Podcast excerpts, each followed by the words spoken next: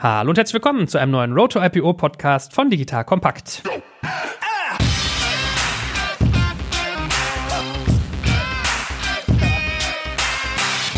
Mein Name ist Jörg Kaczmarek und heute geht es um das Thema Family Tech IPO. Wie passt das zusammen? Sprich, wir werden darüber reden.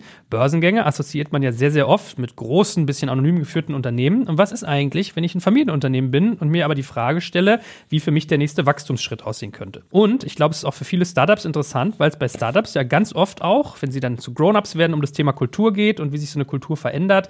Da möchten wir heute mal ein bisschen Aufklärungsarbeit schaffen. Und wenn ich sage wir, dann sind das heute mal drei Gentlemen. Und zwar neben mir zum einen der liebe Stefan Weiner. Stefan ist Managing Director bei JP Morgan. Morgan. Seit 21 Jahren ist er beim Unternehmen, wenn ich das richtig mitgeschnitten habe, ist dort vor allem für Kapitalmarktemissionen in Nordeuropa verantwortlich, sieht sich so ein Stück weit als das Bindeglied zum Markt und wird uns ganz viel Basic-Wissen auch mal mitgeben können. Was passiert eigentlich, wenn ich IPOe? Wie ist der Prozess dahin? Wie ist der Prozess danach? Also eine Bank ist ja ein Stück weit oftmals ein Bindeglied. So, aber mehr sagt er gleich mal selber. Vorher sage ich noch zwei Sätze zum lieben Martin Link. Der ist nämlich IR-Manager bei der Bechtle AG. Er ist seit 15 Jahren bei Bechtle. Also das ist ein ein so lange schon börsennotiertes Unternehmen, dass man auch dazu sagen muss, Martin war nicht dabei, als sie ge-IPO'd haben. Ja, also er hat schon eine extrem lange Historie. 15 Jahre, glaube ich, in Startup-Jahren sind so mal sieben. Wie Hundejahre rechnet man ja eigentlich. Da wäre das schon äh, über ein Jahrhundert. Aber er ist natürlich durch seine Rolle im Bereich Investor Relations eng an dem ganzen Thema dran, auch eng am Vorstand, dem CEO, weil als IT-Systemhaus, was wie gesagt als Familienunternehmen daherkommt, äh, ist das alles sozusagen noch manchmal auf sehr gut überschaubaren Bahnen und deswegen für uns sehr, sehr wertvoll anzuzapfen. So, das ist mein langer Monolog zum Anfang. Ihr Lieben, schön, dass ihr da seid, äh, aber vielleicht gebt ihr auch noch mal selber ein bisschen was zu euch ab, was ihr so tut. Stefan, ich habe mit dir eben angefangen, machen wir bei dir jetzt auch mal den Beginn. Also sag vielleicht auch noch mal ein, zwei Sätze zu dir und schön, dass du da bist. Ja, vielen Dank. Vielen Dank für die Einladung und äh, freue mich hier äh, sehr, hier da zu sein. Ganz kurz, also zu meiner Person nochmal, wie gesagt, äh, relativ lange bei JP Morgan äh, in unterschiedlichen Rollen, teilweise das Syndikat-Desk, also wirklich der direkte direkte Ansprache mit Investoren geleitet, jetzt eben Kapitalmarktgeschäft für Nordeuropa. Und wir sehen uns so ein bisschen als Bindeglied von Unternehmen mit dem Markt im Sinne von, äh, wenn Unternehmen an die Börse gehen wollen, also im Rahmen eines IPOs, aber auch äh, im Rahmen von Finanzierungen für bereits börsennotierte Unternehmen vor allem im Equity, aber auch im Equity-Link-Bereich, also ob das jetzt Aktien sind äh, oder Wandelanleihen. Wir machen auch sehr viel, sage ich mal, Nachbetreuung. Es geht ja auch darum, dass wenn ein Unternehmen an die Börse geht, dass hier weiterhin neue Investoren gefunden werden, neue Investoren angesprochen werden. Und hier haben wir also auch ein eigenes Team, das sich eben mit äh, Corporate Access, äh, Trading äh, und Sales äh, beschäftigt, die dann quasi nach einem Börsengang solche Unternehmen übernehmen und hier langfristig weiter betreuen. Sehr gut. Und lieber Martin, du musst, glaube ich, neben deiner Rolle auch mal erzählen, was Bechtler eigentlich so macht. Das ist vermutlich gar nicht so einfach zu erklären. Also es gibt ja manchmal so äh, Firmenkonstrukte, die kannst du auf der Cocktailparty im halben Satz erklären. Ja, wir verkaufen Schuhe übers Internet und dann gibt es andere, die sind ein bisschen anspruchsvoller. Und da zählt ihr wahrscheinlich auch zu. Deswegen sag doch auch mal ein bisschen was zu dir. Schön, dass du da bist und natürlich aber auch zu der Bechtle. Ja, sehr gerne. Also auch vielen Dank für die Einladung. Ja, Bechtle ist ein IT-Systemhaus. Als ich mich hier vor 15 Jahren beworben habe, habe ich das auch mal googeln müssen, weil ich dachte, oh Gott, wo komme ich da eigentlich hin? Was erwarten die von mir? Was machen die eigentlich? Also IT-Systemhaus bedeutet, wir kümmern uns um die IT-Systeme unserer Kunden. Anders gesagt, wir sind ein handeltreibender Dienstleister. Das heißt, bei uns, bei Bechtle, kann man wirklich die Ware beziehen, Hardware und Software und dann aber auch jedwede Dienstleistung darum herum. Also jetzt beispielsweise die Installation der Geräte, was jetzt eine einfachere Dienstleistung wäre. Aber es geht auch bis zum Komplettbetrieb der IT, was wir als Systemhaus übernehmen können. Und ganz kurz nochmal zu meiner Person, da hast du aber im Prinzip schon alles gesagt. Seit 15 Jahren bin ich jetzt bei Bechte, bin für Investor Relations hier zuständig. Wir sind ein recht kleines Team, vor allem wenn man bedenkt, dass Bechte seit zwei Jahren jetzt im MDAX ist. Das mag auch Ausfluss der Tatsache sein, dass wir eben noch eher als familiengeführtes Unternehmen daherkommen, aber da können wir sicherlich später noch ein bisschen genauer was dazu sagen. Gut, wir können ja mal beginnen mit dem Thema Börsengang per se und auch so dem, dem ganzen Listing-Venue Frankfurt. Also ich meine, wir haben ja hier die Deutsche Börse auch als Partner, das darf man ja fairerweise auch sagen. Das heißt, die beschäftigt natürlich immer auch, wie kriegt man Börsengänge in Frankfurt hin, was bietet sich da an oder warum ist das attraktiv? Und äh, ich würde gerne mal mit dir beginnen, lieber Stefan, weil du begleitest das ja sehr, sehr oft. Vielleicht können wir mal den Anfang machen, indem du mir mal skizzierst, welche Rolle spielt JP Morgan eigentlich bei so einem IPO? Und dann hangeln wir uns auch mal so rüber, wie funktioniert das oder wie oft hast du auch den Fall, dass ein Familienunternehmen diesen Gang mit euch geht? Ihr Lieben, hier ist Joel von Digital Kompakt und heute möchte ich euch unseren Partner BWI vorstellen. Die BWI ist eines der größten IT-Service-Unternehmen in Deutschland und unterstützt die Bundeswehr bei ihrer Digitalisierung. Eine wichtige Aufgabe dabei ist die Einführung von Innovationen in der Truppe, aber das Unternehmen leistet noch viel mehr und bietet ein breites Aufgabenspektrum von Beratung über Realisierung bis zum Betrieb. Jetzt mal Hand aufs Herz, wenn du einen Job im Technologiebereich suchst, wirklich was bewegen und vor allem spannende Inhalte vorfinden möchtest, dann bist du hier genau richtig aufgehoben. Denn die BWI arbeitet an vielen spannenden und herausfordernden Projekten, wie beispielsweise der Digitalisierung der Gesundheitsversorgung der Bundeswehr und treibt Innovationen voran. Sie bietet das Beste aus zwei Welten. Sie ist eine hundertprozentige Bundesgesellschaft in der Rechtsform einer GmbH und bietet damit eine hohe berufliche Sicherheit, kann aber gleichzeitig extrem flexibel agieren. Und ganz ehrlich, Sven Weizenegger aus unserem Hackers-Podcast ist einer der coolsten Socken, die ich kenne und gleichzeitig extrem talentiert. So jemand geht nicht ohne Grund zu einem Unternehmen wie der BWI. Wenn das für dich also auch interessant ist, dann schau dir die BWI jetzt einfach mal selbst an. Ich habe dir unter digitalkompakt.de slash BWI eine Weiterleitung eingerichtet. Und natürlich verlinke ich das auch in den Show Notes und alle Sponsoren findest du immer auch auf unserer Sponsorenseite unter digitalkompakt.de slash Sponsoren. Ich glaube, die, die Rolle der Investmentbank äh, im Rahmen des IPO-Prozesses ist eigentlich sehr, sehr breit. Äh, wir versuchen hier umfassend das Unternehmen eben für den Kapitalmarkt vorzubereiten. Und da gibt es, sagen wir mal, drei, vier Schritte, die hier aus unserer Sicht besonders wichtig sind. Das ist in erster Linie mal die Equity Story zu definieren und zusammenzufassen. Was ist die Equity Story? Equity Story sind wirklich die wichtigsten Investmentfaktoren, die wir, die eben das Investment in der Firma äh, interessant machen. Wir arbeiten hier sehr nah mit unseren Industriekollegen zusammen, um hier sage ich mal, den Pitch, den wir den Investoren dann vortragen, zusammenzustellen der muss natürlich kredibel sein, der muss überzeugend sein, der muss aber auch erreichbar sein, weil, sage ich mal, langfristig nur Unternehmen am Kapitalmarkt erfolgreich sind, die ihre Ergebnisse die sie versprechen, liefern, aber idealerweise sogar leicht übertreffen. Ich glaube, der zweite Punkt, wo wir sehr aktiv sind, ist die Investorensuche. Es gibt ja hier eine sehr, sehr große Anzahl äh, von Investoren, die hier in einem IPO in Frage kommen. Also die Auswahl, die Ansprache und auch der Prozess, wie die angesprochen werden im Rahmen eines mehrstufigen Prozesses, äh, suchen wir hier, sagen wir mal, so die Top 20 äh, bis 30 Investoren heraus, die also hier die größten Orders in so einem IPO darstellen. Und der letzte Punkt ist das sogenannte Bookbuilding. Das heißt, wenn dann die Orders von den Investoren auch hineinkommen, wir die in unserem Orderbuch sammeln, dann geben wir hier eine Empfehlung zum Pricing des IPOs, aber auch zur jeweiligen Zuteilung zu den Investoren auf Basis eben von einigen Kriterien, eben Langfristigkeit, äh, Verständnis der Gesellschaft, Nachmarkt, Kauffähigkeit um hier also sicherzustellen, dass idealerweise der Nachmarkt auch äh, stabil bleibt und hier weiteren Interesse ist. Und als letzten Punkt sicherlich noch in unserer Rolle ist die Nachbetreuung. Also die, unsere Aufgabe ist mit dem IPO nicht beendet, sondern es geht auch weiterhin auf der Trading-Seite, dass wir die Aktie handeln oder dass der Research Analyst Reports schreibt, um einfach sicherzustellen, dass für eine Gesellschaft auch nach einem Börsengang hier weiterhin gutes Interesse am Kapitalmarkt und von den Investoren besteht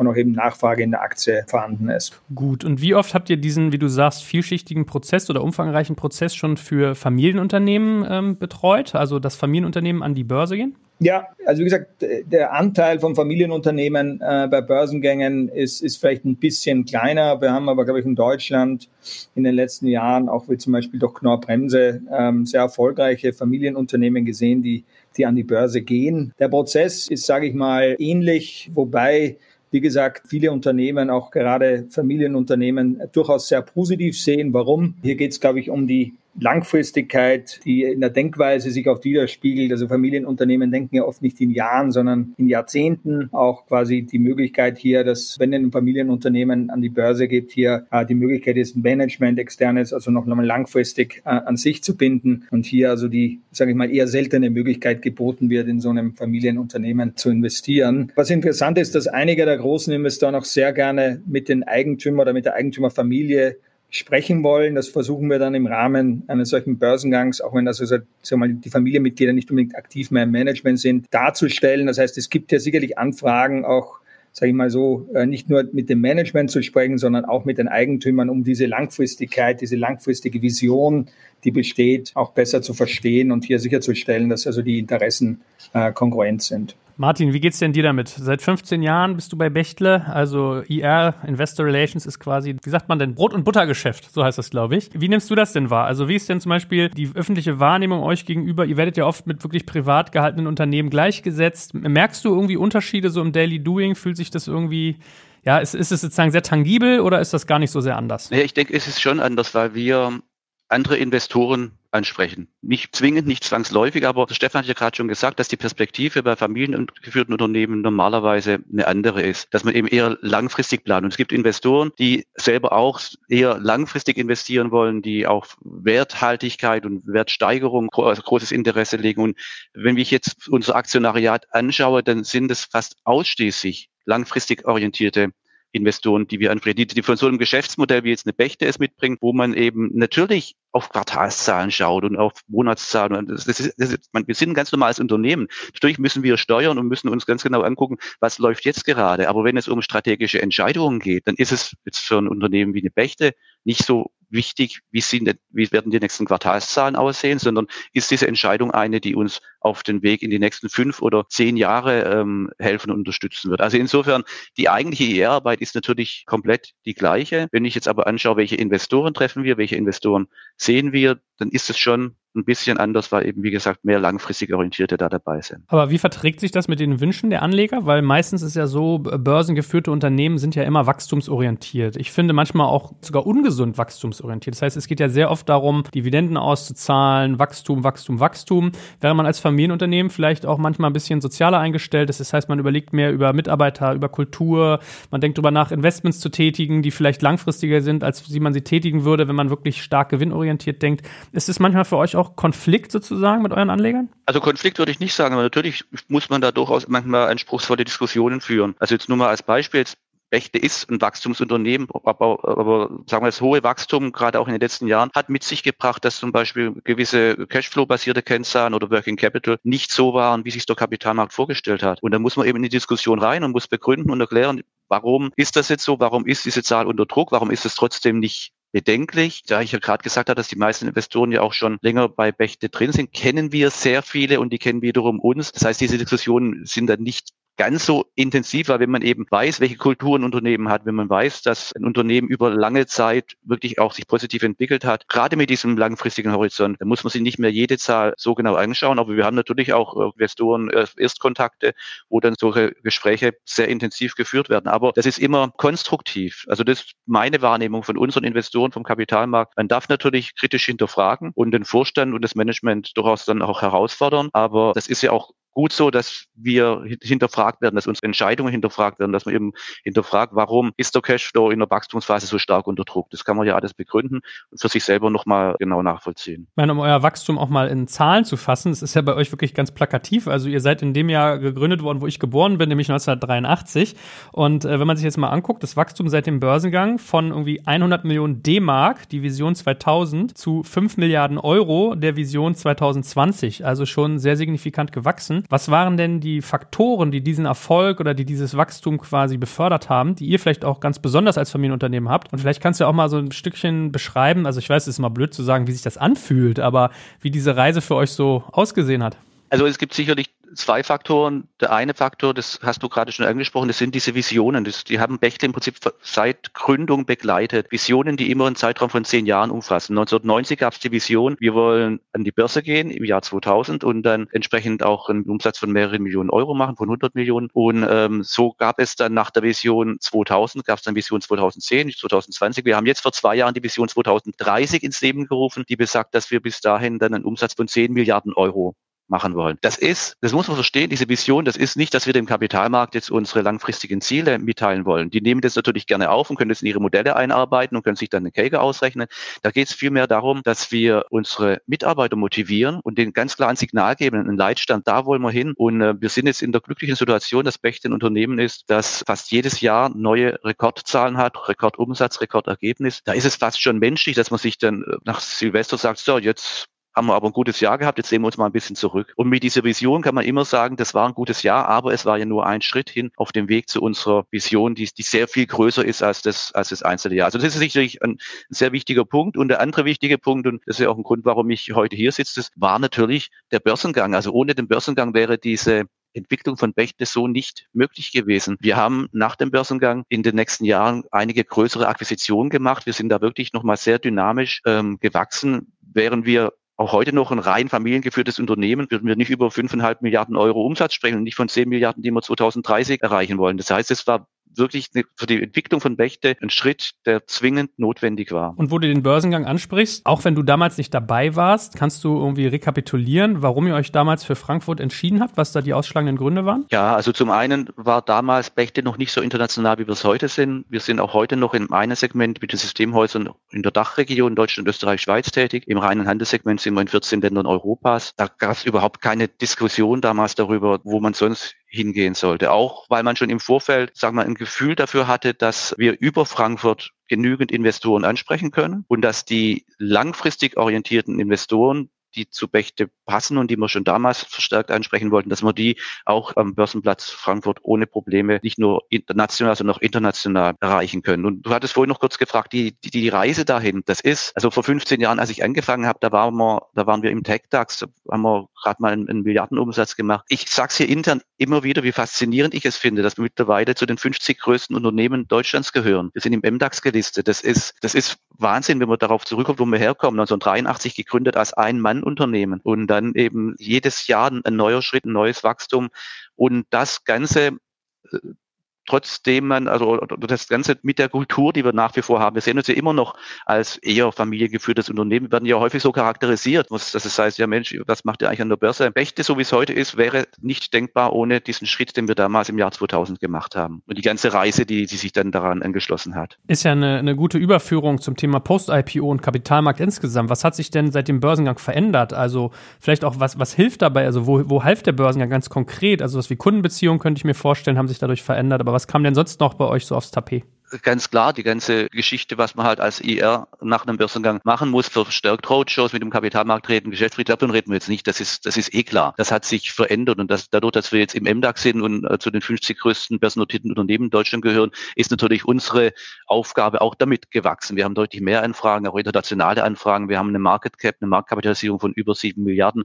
Aber das ist alles, sag mal, normal. Was uns wirklich erstaunt hatte, das war zu sehen, wie hoch die Wahrnehmung von Bächte als börsennotiertes Unternehmen bei unseren Kunden und Mitarbeitern gewesen ist. Das hätten wir so überhaupt nicht erwartet, dass äh, für die Mitarbeiter im ersten Schritt die Entwicklung des Kurses äh, enorm wichtig war. Und man muss dazu sagen, wir haben keine Mitarbeiterbeteiligungsprogramme. Also die Mitarbeiter sind jetzt nicht äh, in, in der Mehrzahl an Bächte beteiligt, sondern die verfolgen das trotzdem sehr genau, was passiert mit Bächte, wie werden wir am Kapitalmarkt wahrgenommen, was wird über Bächte, über die Bächte-Aktie geschrieben. Und wirklich sehr erfreulich, auch bei den Kunden wird es sehr positiv wahrgenommen. Also vor zwei Jahren wurden wir in MDAX aufgenommen gab es von Kapitalmarktseite hm, ja ein leichtes Schulterzucken, was auch okay war. Die Kunden waren es, die hier angerufen haben, gesagt, Mensch, super, dann Becht jetzt im MDAX, das ist eine tolle Entwicklung. Also die waren mit uns stolz, was ihr IT-Partner für eine tolle Entwicklung durchmacht. Und da muss man natürlich auch sehen, unsere Kunden binden sich jetzt zum Teil über mehrere Jahre an ihren IT-Partner. Die wollen wissen, wie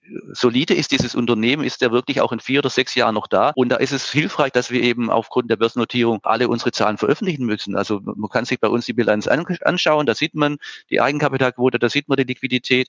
Das ist jetzt bei einem nicht börsennotierten Unternehmen nicht immer so leicht, weil die Zahlen auch häufig dann doch mit ein bisschen Zeitversatz kommen. Also das hat uns ganz stark geholfen in den Kundenbeziehungen, aber auch beim Employer Branding, dass wir börsennotiert sind. Und bei einem Familienunternehmen hätte ich ja eigentlich gerade gedacht, dass man so diesen, dieses Asset der Börse, nämlich einen ESOP, also ein Mitarbeiterbeteiligungsprogramm aufzusetzen und die Mitarbeiter an dieser Wertschöpfung teilhaben zu lassen, ausnutzt quasi, dass man diese Option zieht.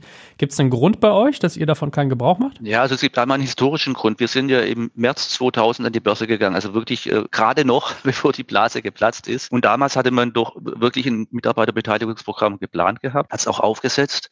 Und dann ist aber eben der Ausgabekurs von 27 Euro doch relativ schnell unter Druck gekommen. Und dann äh, war das über die nächsten Jahre, dass dieses Beteiligungsprogramm überhaupt keine Resonanz gefunden hat. Und dann hat der damalige Vorstand gesagt, okay, wir haben es probiert, bringt nichts, macht man nicht mehr. Und äh, klar, sicher, das ist jetzt 20 Jahre her. Die Aktie hat sich äh, vor allem in den letzten sechs, sieben Jahren enorm entwickelt. Ich glaube, jeder Mitarbeiter wäre froh, wenn wir in der Zeit ein Mitarbeiterbeteiligungsprogramm gehabt hätten es gibt jetzt verschiedenste Gründe, warum wir es nicht machen. Es ist aber auch so, dass wir jedes Jahr eine Veranstaltung haben. Wir nennen das Strategietagung, wo der Vorstand und rund 1500 Mitarbeiter zusammenkommen und da gibt es eine Fragerunde. Es vergeht kein Jahr, wo der Vorstand nicht gefragt wird, warum gibt es keins und wann gibt es eins. Hervorragend, das freuen sich jetzt sicherlich einige. Stefan, ähm, oder bevor wir Stefan fragen, vielleicht zu den Investorentypen eine Sache noch, was ich ja mitkriege, äh, für viele Unternehmen, das hat glaube ich Facebook auch sehr, sehr stark vorgemacht, ist es ja auch ein Faktor, dass man ja auch wachsen kann durch Übernahmen, wenn man börsennotiert ist, dass man zum Beispiel auch in Aktien gut bezahlt. Sind das auch äh, Elemente, die ihr zieht und die ihr nutzt, dass man quasi in Übernahmen denkt oder seid ihr mehr so organisch wachsende?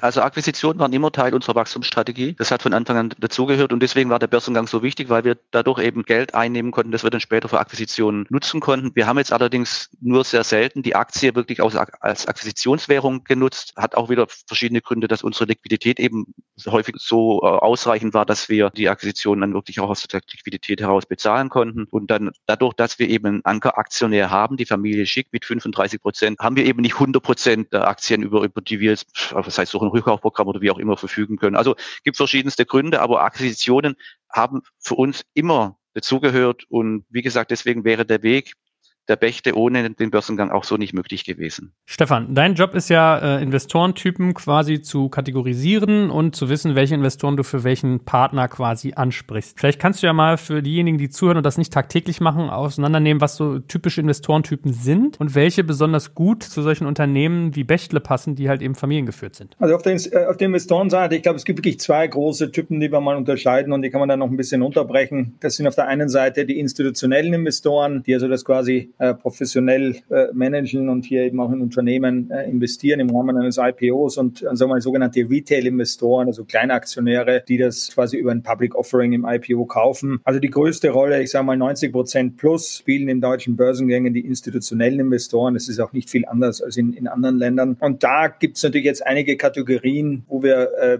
versuchen eben die Ansprache zu optimieren. Das sind auf der einen Seite die großen Fondsmanager, die also hier in erster Linie Pensionsgelder Gelder ihrer Investoren oder Anlagegelder in der Investoren verwalten. Die sind also in Deutschland beheimatet, aber sicherlich auch sehr viel in den angelsächsischen Ländern, also UK und, und in den USA. Und ich hätte gesagt, für einen deutschen Börsengang stellt das typischerweise so um die 60 bis 80 Prozent der Nachfrage dar. Also die großen Institutionellen aus Deutschland, UK und USA. Und jetzt, wenn man nochmal ein bisschen tiefer geht und sich anschaut, was, was sind jetzt in diesem Investorenkreis wirklich die, die wichtigen Investoren, dann ist das immer eine Analyse die wir machen, die basiert wirklich auf mehreren Faktoren. Also auf der einen Seite, äh, in welchem Sektor agiert das Unternehmen? Da gibt es natürlich Investoren, die besonders im IT-Bereich oder IT-Services äh, sehr, sehr aktiv sind, wo wir wissen, das ist ein Sektor, die, den sie gerne haben. Warum?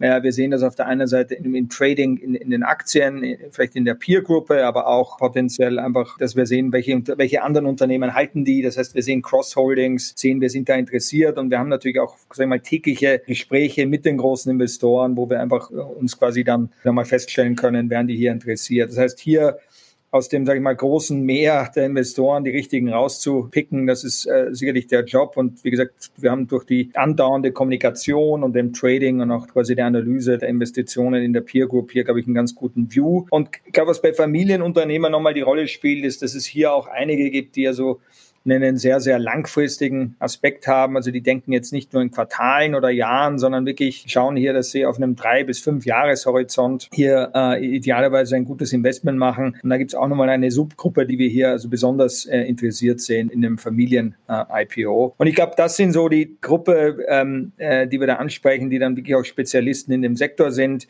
Es gibt natürlich noch eine Reihe anderer Investoren, äh, Sovereign Wealth Funds. Also es gibt ja einige Staaten, ob das jetzt Norwegen ist oder im Mittleren Osten, also die große Staatsfonds haben, die auch teilweise aktiv bei IPOs mitwirken. Also das sind jetzt ist eine kleinere Anzahl von Investoren, die aber dann wenn sie in einem IPO, wie gesagt, mitmachen und eine Order platzieren, die sehr groß sein kann. Und dann gibt es so als Roundup noch einige Family Offices, mit denen wir sprechen, die also auch hier am IPO-Markt aktiv sind. Aber ich glaube, die wichtigste Gruppe eben die institutionellen Investoren, die großen Fondsgruppen, die also hier auch die Größteil der, der Nachfrage ausmachen. Wie gesagt, auch bei deutschen IPOs. Wenn ich da kurz einhaken darf, also Stefan hat vollkommen recht, dass die institutionellen Investoren 90 Prozent ausmachen, deswegen besonders wichtig sind. Man darf allerdings die Privataktionäre nicht komplett vergessen. Aus anderen Gründen natürlich vom Volumen her niemals vergleichbar. Bei den Institutionellen werden Millionensummen umgesetzt, das kriegt ein Privataktionär nicht hin. Wir haben aber seit dem Börsengang sehr viele Privataktionäre, gerade auch hier in der Region. Das ist für das Image und für die Imagebildung von Bechtle wahnsinnig wichtig. Also deswegen machen wir auch nicht nur die Hauptversammlung einmal pro Jahr, sondern auch Aktionärstage, wo wir die Leute hier zu uns an den Standort einladen, eine Führung machen, dann gibt's Kaffee und Kuchen. Alles durchaus in dem Rahmen, wie man Privataktionäre kennt, auch alles eher, sag mal, eine ältere Altersliga als in anderen Kontakten, aber man darf das absolut nicht vernachlässigen, weil also Imagebildung heißt ja, dass auch junge Menschen von ihren Großeltern darauf angesprochen werden. Mensch, hast du gehört, Bechtle, da kannst du dich doch auch mal bewerben. Also jetzt wirklich ganz plump, aber das, das darf man einfach nicht vergessen, welche Breitenwirkung man durch so einen Börsengang oder durch eine Notierung dann letztlich dann auch, dann auch in anderen Gruppen hat. Und wie beschreibst du eure Aktionärstruktur insgesamt? Also was ist bei euch sozusagen so wichtigster Faktor? War das sonst so, wie Stefan gerade skizziert hat? Ja, natürlich vollkommen richtig. Also wir haben, das ist die Besonderheit, wir haben den Ankeraktionär, die Familie Schick mit 35 Prozent. Ansonsten ist aber natürlich ein Großteil bei institutionellen Investoren. Gleichwohl haben wir mehr Privataktionariat als jetzt andere Unternehmen, weil eben damals beim Börsengang im Jahr 2000 es wirklich auch vor allem hier in der Region sehr breit gestreut wurde. Und was ist sozusagen so dein Eindruck? Oder vielleicht kann ja, vielleicht kann ja uns äh, Stefan auch mal skizzieren, wenn du Investoren ansprechen würdest für Bechtle, wenn Bechtle heute einen IPO machen würde, wie würdest du denen das verkaufen? Also was wären so die Faktoren? Jetzt sind sie natürlich wesentlich größer, ja, aber dieser, dieser Faktor Familienunternehmen und dann, was du gerade gesagt hast, institutionelle Investoren, du hast ja auch gesagt, viele wollen dann auch die Familien kennenlernen. Wie würdest du an sowas rangehen? Also wie machst du sowas schmackhaft? Ich sag mal so, die Equity Story der Bechtle, ich glaube, das ist genau der, der so strukturelle Wachstumsmarkt, den Investoren eben gerne sehen. Also IT-Services, der Trend zur Digitalisierung, der Trend zur Cloud. Generell, sage ich mal, brauchen ja viele Unternehmen Hilfe. Gerade, sage ich mal, der KMU-Bereich. Äh, äh, haben wir einfach in der Vergangenheit, haben KMUs wahrscheinlich zu wenig investiert, also haben hier einfach noch einen Nachholbedarf und da ist eben ein Berater, der ihnen hilft, hier in der digitalen Welt äh, erfolgreich zu sein, äh, glaube ich, sehr, sehr wichtig. Also ich glaube, Investoren sehen das einfach als einen langfristigen strukturellen Wachstumsmarkt, wo man einfach in ein gut platziertes Unternehmen mit guten Beziehungen, guten Track Record äh, hier investieren kann und, und, und hier idealerweise auch ein Unternehmen kauft, das nicht nur mit dem Markt wächst, sondern überproportional schnell wächst, eben durch entweder Übernahmen oder eben der Möglichkeit, weiter Marktanteile zu gewinnen. Aber ich glaube, das ist so ein bisschen in a nutshell, äh, Martin, wenn du, äh, if you agree, äh, wie, wie wir die Story sehen würden. Und ich glaube, das spricht sicherlich eine Reihe von sehr, sehr langfristig orientierten äh, Tech-Investoren an. Also die wollen jetzt nicht auf der einen Seite, du hast der Wachstum angesprochen, ist immer die große Diskussion, will man Hypergrowth haben, aber eben keine Profitabilität oder will man eben gesund wachsen und hier aber auch profitabel wachsen. Ich glaube, das ist so der Mittelbereich, der eben viele äh, Investoren auch anspricht und hier, glaube ich, auch die Aktienperformance über die letzten Jahre sehr, sehr getrieben hat. Ja, ganz klar. Also das ist branchenspezifisch voll, vollkommen richtig. Und darüber hinaus, aber das hattest du ja auch schon gesagt, gibt es Investoren, die eben durchaus ein Interesse an, an Unternehmen haben, die familiengeführt ist, ist ja bei Bechte nicht, nicht so der Fall. Also wir sind ja kein familiengeführtes Unternehmen, aber es gibt eben diesen, diesen hohen Anteil von 35 Prozent, den, den die Gründerfamilie hat. Und deswegen würde ich in der Equity Story, und das mache ich auch in, bei Investorengesprächen, immer darauf hinweisen, dass man Bechtle nicht verstehen kann, wenn man nicht weiß, wo wir herkommen.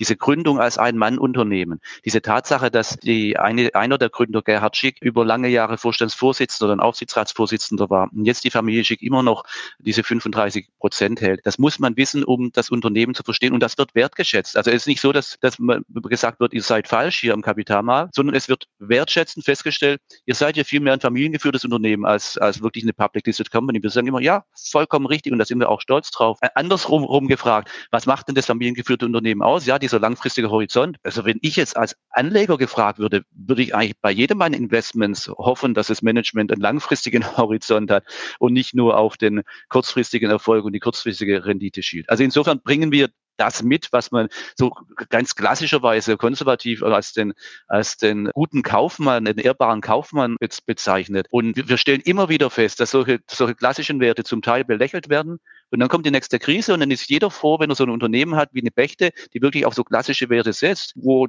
nicht nur die Zahlen alle stimmen, sondern auch, sagen wir mal, die Verankerung in der Gesellschaft, das soziale Engagement und auch die, äh, sagen wir mal, das, das wirklich sehr, sehr gute Employer Branding, das, das die sehr gute Mitarbeitgebermarke, die wir mitbringen. Das, das kommt in so Wellen. Wenn, wenn wieder ein, ein, Boom ist, vergisst man diese klassischen Werte ein bisschen oder aus, aus Anlegersicht. Und bei der nächsten Krise rücken die wieder in den Vordergrund Und wir sind die letzten 38 Jahre sehr erfolgreich mit diesen klassischen Werten gewesen. Und deswegen, wie gesagt, ohne diese Historie zu kennen, würde man Bächte nicht verstehen, weil dann würde man nicht verstehen, warum solche Werte bei uns immer noch so eine große Rolle spielen. Ich rechne gerade, ich bin 36. Wie habt ihr denn dann 38 Jahre Erfahrung? ich bin nämlich auch 83 geboren. Da hast du ah, okay. Ich, ich habe mich vertan, 37 Jahre. Also wir, wir hatten Geburtstag im, im, Juli, also das heißt, wir sind schon 37. Gut, also die 40 Jahre äh, sozusagen sind im Blick. Was waren denn Learnings bei euch? Also wenn man sich dieses Kräfteverhältnis mal anschaut, also ihr habt Besonderheiten in eurer Struktur und ihr habt einen Kapitalmarkt, der vielleicht manchmal anderes gewöhnt ist. Habt ihr auch äh, Dinge gelernt, wo ihr sagt, ah, okay, hätten wir das mal vorher gewusst, hätte uns vielleicht geholfen oder ihr hattet so Einsichten, die euch dann richtig zum Durchstarten verholfen haben. Gab es da was? Nicht so richtig, das Ding des war mir eigentlich immer äh, rückblickend äh, sagt, Mensch, das hätten wir besser oder anders machen können. Aber also rückblickend sind wir einfach sehr glücklich und zufrieden mit der Entwicklung, die wir genommen haben. Wir hätten vielleicht früher aktiver unser Aktionariat ansprechen können. Wir haben lange Jahre haben wir das, ich will nicht sagen passiv gemacht, aber haben da auch ein Stück weit auch unseren Brokern vertraut, dass die die Aktionäre zu uns bringen, die zu uns passen und die, die wir haben wollen. Das hätte man sicherlich von Anfang an aktiver machen können. Heute wird es mit Investor Targeting bezeichnet. Machen wir mittlerweile natürlich auch stärker. Das war jetzt in den ersten Jahren, soweit ich mir habe erzählen lassen, oder auch als, als ich dann 2005 zu Bechte kam, noch nicht so der Fall gewesen. Also man kann, man, man kann auch als Kapitalmarktteilnehmer durchaus, sagen wir mal, äh, das, das aktiver gestalten und muss sich nicht treiben lassen. Man muss natürlich aber auch lernen, und das ist dann doch auch wirklich noch ein Learning, dass die Bewertung an der Börse manchmal ungerecht sein kann, zumindest aus Unternehmenssicht. Also ich hatte vorhin erwähnt, 2000 an die Börse gegangen, dann ist die Blase geplatzt. Wir wurden mit abgestraft, obwohl wir ja nie das klassische neue Marktunternehmen waren, aber wir waren halt ein Tech-Unternehmen, wurden dadurch mit, mit dem ganzen Tech-Markt abgestraft und lange, lange Jahre dümpelte der Kurs so vor sich hin und da war das Management, da war der Vorstand natürlich überhaupt nicht glücklich und zufrieden damit, weil wir auch schon 2003, 2004, 2005 gute, gute Zahlen hatten, aber das hat der Kapitalmarkt damals nicht so honoriert wie jetzt in den letzten Jahren, wo Rechte ein bisschen stärker und auch positiver wahrgenommen wurde. Also man muss, darf sich da auch nichts vormachen. Klar ist es schön, wenn man eine Erfolgsstory hat, aber man muss dann eben auch mal, ich will nicht sagen durch das Tal der Tränen, aber man muss dann auch ertragen, dass die Bewertung mal eine Zeit lang nicht so ist. Und dann darf man aber den Kopf nicht ins Sand stecken, sondern muss eben sagen, okay, dann machen wir jetzt vielleicht noch ein bisschen aktiver ER-Arbeit, schauen uns genau die Investoren an, die zu uns passen, reden mit denen wirklich intensiv, bringen vielleicht auch mal die Familie mit ins Spiel, wenn die nicht sowieso im Management ist. Also ähm, wirklich das Ganze versuchen, ein bisschen mitzubestimmen. Das könnte man im Nachgang sagen, hätten wir vielleicht noch aktiver machen können. Gut, wir können ja nach hinten raus auch mal so ein Stück weit euer Thema quasi mal visionär betrachten. Also du hast gesagt, äh, die nächste, nächste Vision war, glaube ich, 2030, ne? Und da nochmal Umsatz verdoppeln auf 10 Milliarden. Was sind denn so die Trends in der IT-Branche, die ihr jeweils beide seht? Also fangen wir mal mit euch äh, bei, bei an. Ja, also Stefan hat ja, hat ja schon ein paar der, der äh, Buzzwords genannt. Also der Haupttrend ist ganz klar die Digitalisierung. Und da wissen wir jetzt alle, dass es gar nicht so greifbar ist. Man weiß gar nicht genau, was bedeutet es denn, inwieweit wird sich unser Leben oder auch die, die Wirtschaft dadurch verändern. Da ist eine hohe Unsicherheit mit drin. Und das bringt aber einen Großteil unserer Kunden dazu zu sagen, okay, wir müssen jetzt was machen. Ich weiß nicht genau, wie die Zukunft wird, aber sie wird digitaler sein, also muss ich in meine IT investieren. Und auch da hat Stefan äh, vollkommen recht gehabt das sind äh, mittelständische Unternehmen manchmal einen Ticken hinterher gewesen. Und Rechte muss man dazu wissen, wir haben jetzt wirklich einen ganz starken Kundenfokus auf mittelständische Unternehmen. Das heißt, die Digitalisierung treibt es in allen ihren Auswirkungen. Das kann dann sein, dass der Kunde sagt, okay, ich will auch Cloud-Services nutzen. Das kann, das kann sein, dass er sagt, ich will gar nicht mehr für den Betrieb meiner IT zuständig sein, sondern das soll jemand anders, beispielsweise Bächte übernehmen. Insgesamt alle as-a-Service-Modelle, sei es Software as a Service, Platform as a Service, Infrastructure as a Service, das sind Dinge, die werden kommen. Das, das ist auch unumkehrbar. Jetzt sind, sind die mittelständischen Kunden nicht immer die ersten, die sowas übernehmen. Das heißt, wir haben die nächsten Jahre noch genug damit zu tun, alle unsere Kunden quasi zukunftsfertig zu machen, dass sie, oder sagen wir, dass sie überhaupt eine, eine IT haben, die den momentanen ähm, Ansprüchen genügt. Aber es ist ja auch so, das Tempo, das Entwicklungstempo in der IT, das ist der Wahnsinn. Also nur noch mal zur Erinnerung, es ist noch keine, glaube ich, zwölf oder dreizehn Jahre her, da gab es noch keine Smartphones. Jetzt ist es nicht mehr wegzudenken. Also insofern, wir wissen ja noch gar nicht, was 2030 die IT für uns bereithalten wird. Klar ist, es geht ohne IT nicht. Und IT wird immer komplexer und deswegen wird es immer auch ein, gerade für mittelständische Unternehmen einen Partner brauchen, der sie berät und der sie auf diesem Weg begleitet. Äh, letzte Frage vielleicht an dich. Kannst du auch noch mal kurz skizzieren, wie ihr diese Zukunftsstrategien, von denen du vorhin gesprochen hast, die du sagst, was so euer Rückgrat ist, um sich nicht auf Erfolgen auszuruhen, sondern quasi immer weiter wachsen zu wollen, äh, wie ihr die entwickelt? Also ähm, die ersten Visionen waren ganz klar, äh, die wurden im Vorstand entwickelt und der Vorstand hat aber gemerkt, jetzt mittlerweile mit 11.000 Mitarbeitern, wäre es doch ganz schön, wenn die Vision wirklich aus dem Unternehmen herauskäme. Das heißt, die Vision 2030, die 2018 veröffentlicht wurde, die hat ein Jahr Vorlauf gehabt, was da wirklich verschiedene Gruppen gab im Unternehmen von Mitarbeitern, die an der Vision mitgearbeitet haben. Dann wurde das dem Vorstand präsentiert, dann wurde das wieder zurückgespiegelt in, in diese einzelnen Mitarbeiterteams.